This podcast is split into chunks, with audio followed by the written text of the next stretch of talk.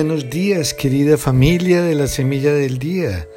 Hoy es 9 de junio, martes de la décima semana del tiempo ordinario.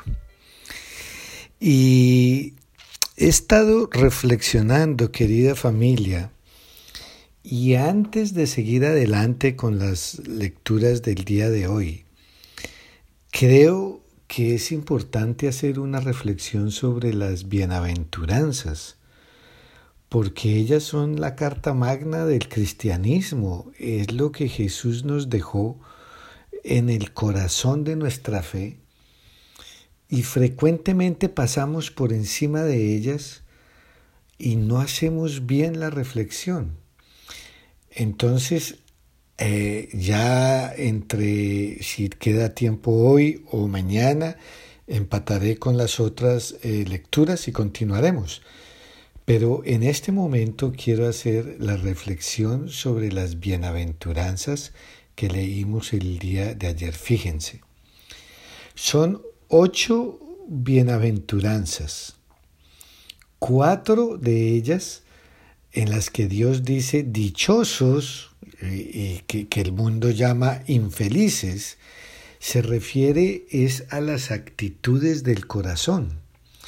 Y otras, las otras cuatro se refieren a un compromiso de cambio que hacemos los que seguimos al Señor. Entonces voy a hacer la comparación entre lo que Jesús nos da y lo que es el pensamiento del mundo, según Jesús. Entonces, la primera que ya la había comentado era, dice, dichosos los pobres de corazón. Eh, ¿por, qué? ¿Por qué? Eh, porque ellos muestran una actitud confiada a Dios, a la providencia del Padre. Y entonces a ellos, dice Jesús, ya el reino les pertenece. Y entonces, ¿quiénes son los infelices ahí? Pues los que tienen todo en la tierra.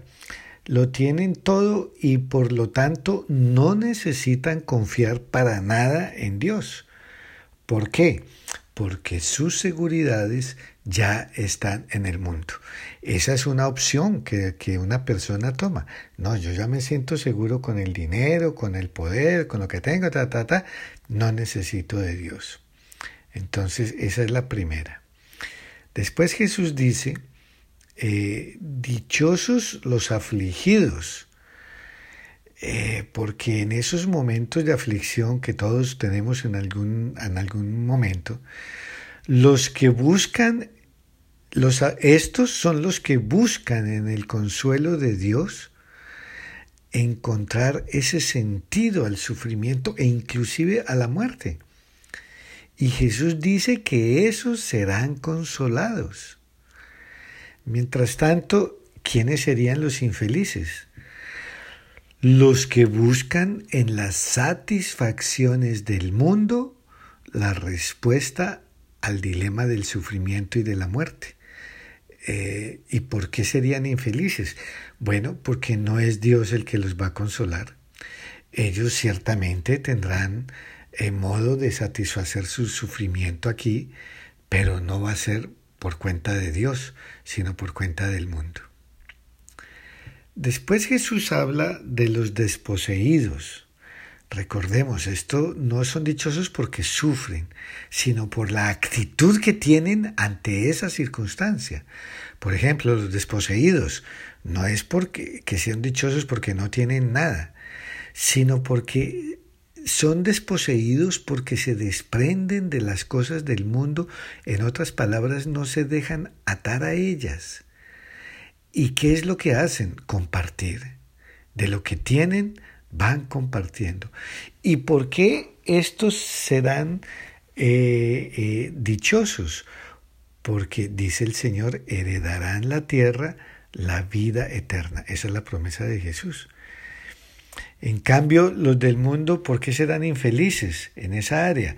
Pues porque todo lo poseen aquí, eh, pero en realidad no se dan cuenta que son poseídos por lo que ellos creen poseer, que es uno de los riesgos de, de la riqueza.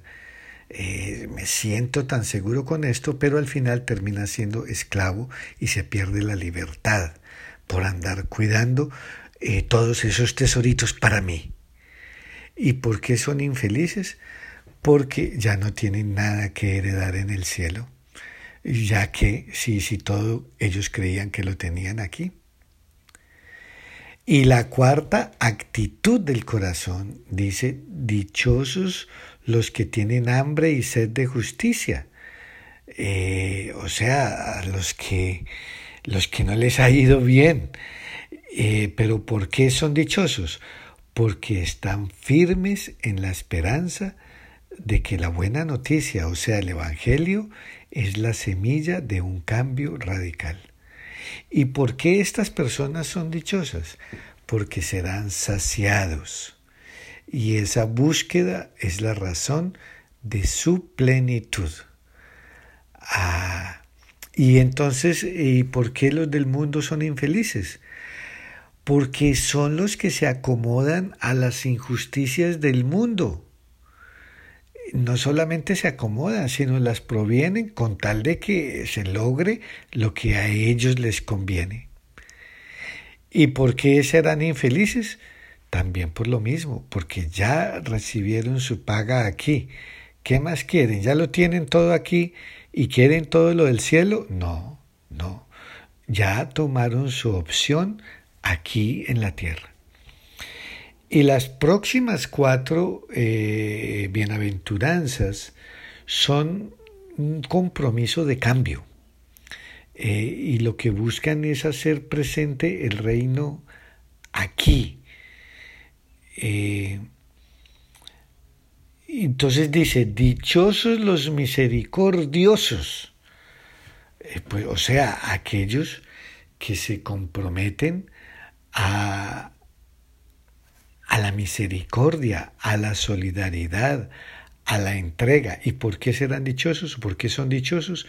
Porque son tratados con misericordia, como Dios nos trata a nosotros. En cambio, los que tienen el pensamiento del mundo, ¿por qué serán infelices? Porque no se comprometen con el prójimo, ni con su dolor, ni con sus necesidades. Ellos solamente se preocupan por ellos. ¿Y, ¿Y qué es lo que les va a suceder? Pues que van a ser tratados de la misma manera, de la misma manera. También eh, dice el Señor, dichosos los limpios de corazón, o sea, aquellos que se empeñan por llevar una vida limpia y honrada. ¿Y, por qué serán dichosos? Porque verán a Dios. De hecho, ya el, el, el estar haciendo el esfuerzo de una vida limpia y honrada, aunque no tenga todas las ganancias de los tramposos aquí en la tierra, eso ya es comenzar a vivir, ya es estar viviendo la experiencia de Dios. En cambio, ¿quiénes son los infelices? Eh, los que logran sus, objetivos sin importarles ni la ética ni la honradez. Eh, pues ya, ya lo tienen, ya lo tienen ahí. Ellos no verán a Dios. No pueden vivir de esa manera la vida de Dios. Es que no se puede. También dice Jesús, dichosos los que trabajan por la paz. O sea, los que desde Dios, siempre con la confianza en Dios, porque esta promesa viene es de Dios. Entonces se supone que buscamos las cosas desde Dios, eh, porque son los que buscan desde Dios la reconciliación y la paz en las relaciones. Y ellos se llamarán hijos de Dios, ¿por qué? Porque somos una familia y eso es lo que hace la familia. A pesar de que haya división, separación, siempre hay alguien que trata, a ver, ¿cómo vamos a tratar de, cómo vamos a arreglar esto para que no sigan habiendo divisiones? Mientras que los infelices del mundo, ¿quiénes son? Los que siempre buscan el conflicto y la división para reinar. ¿Han visto ustedes algunos líderes por ahí que les encanta buscar el conflicto y la división. ¿Para qué? Para reinar.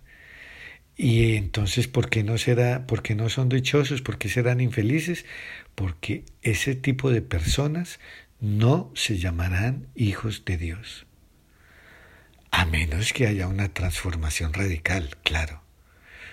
Todas estas cosas que nos dice Jesús son condicionales si hay un cambio.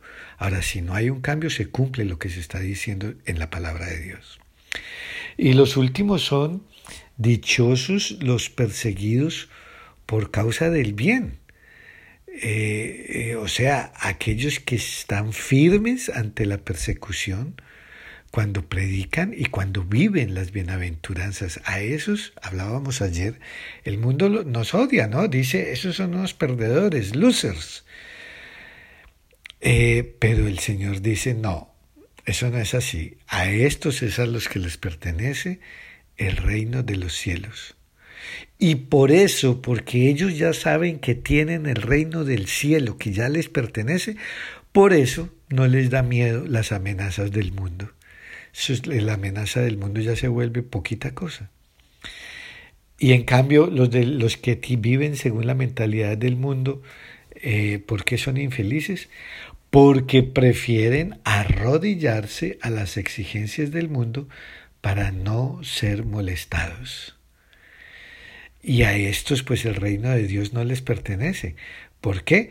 Porque pues ya están buscando estar bien con los que tienen el poder aquí entonces no van a tener el poder aquí de la manera que lo buscan y además no van a tener el reino de los cielos. Hay que tomar opciones.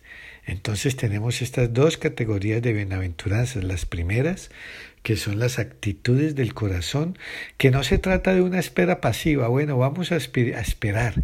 No es una falsa espiritualidad. No, porque el camino, el camino es exigente, eh, pero lo que tienen es total confianza en la voluntad del Padre. Y bueno, si hay tiempo para hacer un pequeño comentario sobre la primera lectura de, del libro, del primer libro de Reyes en el capítulo 17, en donde Elías, ya vimos ayer, que eh, formuló un castigo sobre Israel que estaba en la idolatría y le quitó el agua.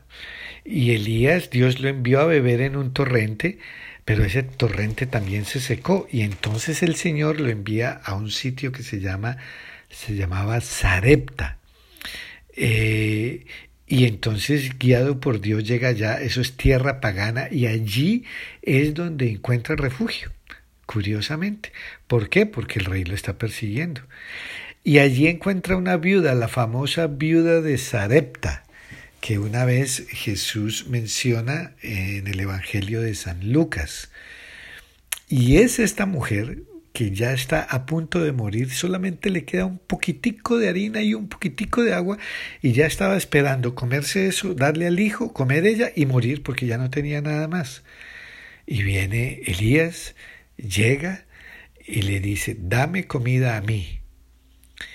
Y después jamás se te terminará la comida para ti. Y ella le creyó. Es que eh, de lo que se basa la historia es en la fe. Ella le creyó a este hombre, ella sabía que era un profeta y confió en él, confió en la palabra. Ella hizo lo que él le pidió en otras palabras, puso a la disposición de él lo, que no, no tenía prácticamente nada, y todo lo puso a disposición de él. Por eso es que Jesús la alaba a ella, a la, a la fe de esta mujer pagana. Y entonces, eh, eso le salvó la vida a Elías, pero también le salvó la vida a ella y al hijo. Siguieron siendo pobres, pero jamás Jamás les faltó más la comida. La promesa en nombre de Dios fue, la tinaja de harina no se vaciará, la vasija de aceite no se agotará, hasta el día en que el Señor envíe la lluvia sobre la tierra y ya la tierra comenzará a producir. Así que, ¿qué nos podemos preguntar nosotros? Bueno, ¿y en los momentos difíciles tenemos la misma fe de la viuda? o nos desanimamos fácilmente? Eh, esa es una pregunta importante. Eh, ¿Será que a veces los extranjeros o a veces los que pensamos que están más alejados de Dios podrían ser más generosos que nosotros, los que nos consideramos del pueblo de Dios, cuando se trata de atender al necesitado? Ahí tenemos esas dos preguntas. Y por el otro lado, creo que hay tiempo de hacer una pequeña reflexión. Este Evangelio es muy importante, el de hoy, el de Mateo 5 del 13 al 16, que es continuación de las bienaventuranzas. Y entonces, ¿qué, qué dice el Señor? El papel que nos toca jugar en la sociedad. Dice que debemos ser como sal, debemos ser como la luz. Y, y, la sal, ¿por qué? Porque es la que condimenta y da gusto a la comida, ¿verdad? Eh, la sal es símbolo de sabiduría. Entonces el discípulo vive en el mundo con una sabiduría de Dios, con la sabiduría que... ¿Por qué? Porque él sabe lo que le espera. Y también debe, debe ser el discípulo como la luz. ¿Por qué? Porque si el discípulo ya ha sido alumbrado por Jesús, que es la luz del mundo, el discípulo también debe alumbrar el camino de otras personas. Eh, ya debe aprender poco a poco a responder a las preguntas, a las dudas, a disipar tantas personas que viven en la oscuridad y que se mueven es en la oscuridad. Por eso dice que deben ser como una ciudad puesta en lo alto de la colina que guíe a los que andan buscando camino por el descampado. O sea, como un punto de referencia, ¿verdad? Eso es lo que el Señor le pide a sus discípulos. En otras palabras, eh, pues nuestra fe no se puede quedar solamente en nosotros. De alguna manera debe repercutir en el bien de otras personas. Eh, claro, para ser eh, sal del mundo debemos tener esperanza, debemos ser amables, eh, también tener sentido del humor, personas que de alguna manera contagian felicidad y una visión optimista de la vida. Y, y al mismo tiempo, como la sal, pues no dejarnos eh, atrapar por la corrupción del mundo, o sea, por todas esas invitaciones a vivir de una manera muy diferente a como nos invita a vivir el Señor. Y luz, eh, eh, para eso quizás tendríamos que recordar que el día de nuestro bautismo se encendió una vela pero esa vela que encendieron nuestros padres se encendió primero en el cirio pascual de Cristo, que es la, esa luz que se renueva cada año en la Pascua. Fíjense, nosotros no tenemos que ser lumbreras, solamente hay uno que es luz del mundo, que es Jesucristo. Pero nosotros tenemos que ser reflejo de esa luz en el mundo. No se espera de nosotros que deslumbremos, sino que alumbremos. ¿Por qué? Porque hay personas que se llaman cristianas, pero iluminan muy poquito. Y se nos dice finalmente que seamos como una ciudad puesta en lo alto de un, monte. O sea, que, que seamos punto de referencia para otras personas, que ofrezcamos un estilo alternativo de vida porque el estilo que ofrece el mundo asfixia, quita la libertad y pues lleva a, la perdición. Así querida familia, que eso es lo que el Señor nos está pidiendo a todas las comunidades cristianas, a las familias cristianas, a los que creemos en Él. Que seamos como casas abiertas, disponibles para estar allí a dar la mano a otra persona, para tener una mano tendida. Preguntémonos, ¿soy yo de verdad sal que da sabor en medio de un mundo eh, que no tiene el sabor de Dios, sino que cada vez más pareciera tener el sabor del mundo? No, ¿Soy luz que alumbra el camino a los que andan a oscuras? ¿Soy como una ciudad que ofrece casa y refugio a los que se encuentran perdidos?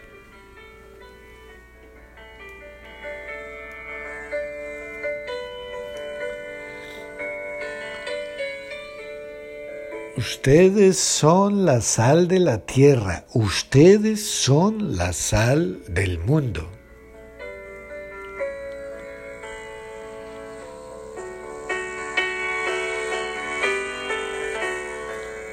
Y que el Dios de amor y misericordia te bendiga en el nombre del Padre, del Hijo y del Espíritu Santo. Amén.